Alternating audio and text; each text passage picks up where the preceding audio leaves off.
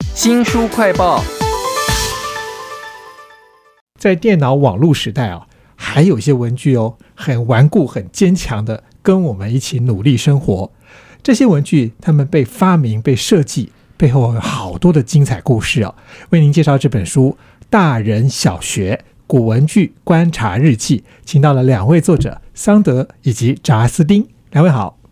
呃，主持人好，各位听众大家好，我是桑德，我是扎斯丁。为什么要追寻古文具的渊源？哈，我在这本书里头一开始就看到一个非常动人的故事，跟一个被不小心踩破的木头的地板有关。是当初在日本的时候，呃，我是要去寻找一间古书店。那可是因为那时候对那边的路不熟，所以呢，我就开始想要说找人来问路。然后刚好看到附近呢有一个转角有一个店家，有位老太太走出来，那我就跑过去跟他问路。在这个过程中呢，呃，刚好听到他们旁边的仓库呢有人踩破了地板，就一看啊，原来是他先生一个老先生呢，他踩破了地板。当时呢，因为要赶时间去机场，所以我就离开了。可是过了几个月之后，我又来到东京，然后想说不对啊，我常常去古书店，然后还没去，还没找到资料，所以我要再去的时候，我就把我台湾带伴手礼拿过去送他们。然后拿过去送他们的时候，他才跟我说：“诶，他当时踩破地板之后呢，发现下面有很多一些老文具用品，几乎里面的东西都是全新、没有使用过的。它可能是二零年代的一个墨壶，早期初期的玻璃笔，然后甚至最让我感到惊讶的是，有一盒很漂亮、很漂亮的一个木盒子。其实刚开始我以为是他们这家店的证物。”所以我其实有点紧张，然后打开一看呢，它其实是呃六片竹制的比例尺，这些文具在经过了战争、经过了地震，然后经过了搬迁，却能保存的这么的好。我从这个文具中开始幻想着那个年代。他们使用这些文具的一个过程，哇！这些文具老实说我都没听过，什么比例尺啊，或者是什么墨瓶这样的东西。那你刚刚讲到那个玻璃笔，我看的时候也觉得好压抑。玻璃可以当笔吗？哦，可以。其实玻璃笔呢，它是在大概一九零零年左右，有一位叫做佐佐木定次郎他所发明的。当初他是在做那个玻璃的那个风铃，以前的风铃它是玻璃球嘛，然后吹过之后就会铿铿锵锵，很漂很好听的声音。那他在某次研发出了一个玻璃笔尖，对我来说是非常非常迷人的地方。他在玻璃笔尖上有很多的勾缝，做了很多的勾缝。它的勾缝呢，它可以去吸墨。那我们把它放在墨瓶里面之后呢，墨呢它会它会因为毛细原理呢粘附在这个勾缝里面。然后当我们放在呃纸张上的时候呢，诶，它就会顺着那个勾缝滑到纸张上，然后来书写。它沾一次墨，它可以写几个字。大概两百到三百个字，很多耶。对啊，以前在制图的时候，避免要断线。你可是你如果用当时的沾水笔的话，其实沾一沾。就要再粘第二次，然后很容易就断线。但它这个特色就是，你在画一条线都可以画很久。是这个玻璃笔啊，真的好特别。来自于《大人小学古文具观察日记》这本书当中啊，两位作者桑德扎斯丁为我们收集了好多不同的古文具跟他们的故事哈。那我看到这个书，我觉得还有一个很非常有价值的地方是，有好几个发明跟台湾人有关系。对，那我们讲到这个东西的话，我们会想到有一个文具的台语发音，它叫做。天下，它收录自《大英百科全书》。那它是一个免削铅笔的呃发音。那因为它在可以在笔尖钝的时候随时做更换。它这个发明人叫做洪勉之，他是台湾的一位造船职人哦。在有一天，他回到家里把斗笠脱下来的时候，就把这个顺手一丢，把它。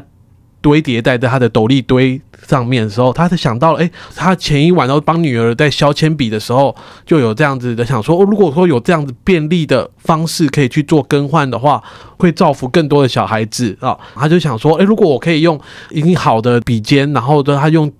推挤的方式来做更换的话，是不是会很方便呢？然后他就把这样的灵感注册了专利之后呢，在五年之后，他就把这项专利卖给了当时的国际发明专利中心的董事长庄金池先生哦。透过了冗长的摸索过程，然后去生产，然后上市，然后可以做量产，然后并且行销全世界。其实，在日本还有前几年有做一个调查，他们最怀念的。呃文具里面，其实就有里面就有这个东西叫做魔术铅笔，甚至它还有另外一个名称啊，是因为它在一九六九年是阿姆斯壮登陆月球的那一年，所以它又被称为火箭铅笔。哦那因为它的那个笔尖的前端的样子很像子弹，也有一个另外一个名字叫做子弹铅笔。不管是台湾人或者是呃日本人，甚至是呃世界上说很多小朋友他童年时的一个回忆。是我看到这本《大人小学古文具观察日记》里头，看到那个 Bensha 那几个字的时候，我真的心里面一跳，它是台语，对，它是我台语，一直以为它是日本的一个品牌哈、嗯在书里面，我觉得还有另外一个亮点，绝对要看的就是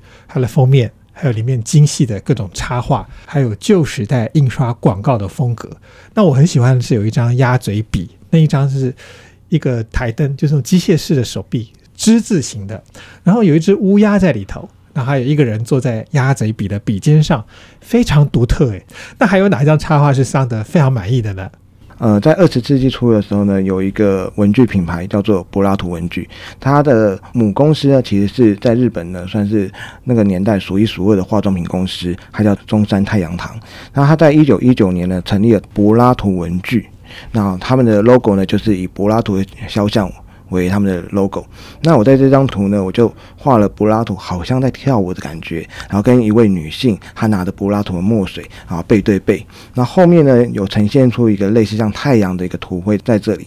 其实，在那个年代，呃，柏拉图文具其实那时候就已经蛮重视女性了。然后呢，他同时在那个时候还有推出女性杂志，我还蛮感动的，就是说他把女性的美，把女性的身份呢，在那个时候呢，嗯，把它。抬起来的的的那种概念在里面，我觉得还蛮不错的，所以我把柏拉图跟这位女性哈背对背，好像在跳恰恰好像在跳舞的这种感觉，呃，呈现出来，我觉得还蛮舒服的一个画面在这里。是，其实桑德的画作哈都是那个黑白线条，可是你会觉得有一种那种呃怀旧的广告牌那种美女图的那个味道，真的非常特别。大家其实到那个书店里头看，一定不会漏掉这一本书，因为大人小学古文具观察日记里头，它有一些很特殊的人物的设定。那书里面其实还有一个很有趣的题材，有一些非常古老的品牌，到现在还跟我们在一起。我们先来听一段声音，听一看是哪一个品牌。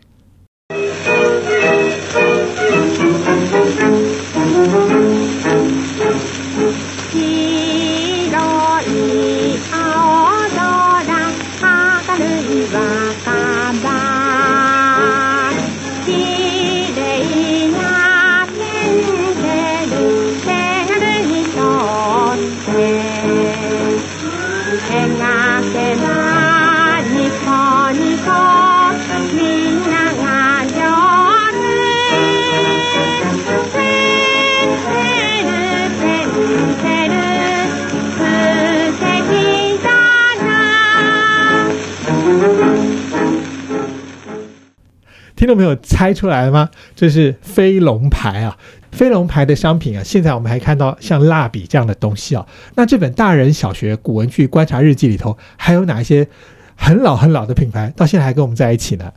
啊，其实呢，我们去邮局或者是说各大的风景景点的时候，我们会用盖章，我们需要用到印泥或者是印台这样的东西的时候呢，第一个会想到的品牌就是写吉达。那写吉达呢，其实是来自于日文的音译啊，奇奇哈塔。虎旗，那那虎不是我们印象中的老虎的虎，它是其实是鱼虎，它是一种想象中的生物哦。它的尾鳍总是面对着天空哦。这家公司叫做周桥商会的 Mark，它的 logo 是这样的 logo。那它在一九二五年在名古屋成立哦，然后以周桥商会为商店的名称，然后去创业，然后他推出了不用补墨水的印台，它其实就是透过甘油去吸收空气中的水分，那保持湿润。像这个东西，它可能就已经四十几年、五呃五六十年的，它现在它都还可以保持它的一个湿润的程度，所以我们就知道它这个非常实用性的产品，它就是一直保存到现在我们所熟知的老品牌。是这一九二几年的东西，到现在它的设计的概念好像差不多哈，可见当年他们那个智慧结晶啊，就是我们现在使用的这些文具，而且已经是有一百年的历史喽。这本书叫做《大人小学古文具观察日记》啊，非常谢谢两位作者桑德、扎斯丁帮我们搜集了这么多古文具以及他们背后的故事，谢谢两位。谢谢主持人。新书快报在这里哦，包括了脸书、YouTube、Spotify、Podcast 都欢迎您去下载订阅频道，还要记得帮我们按赞、分享以及留言哦。我是周翔，下次再会。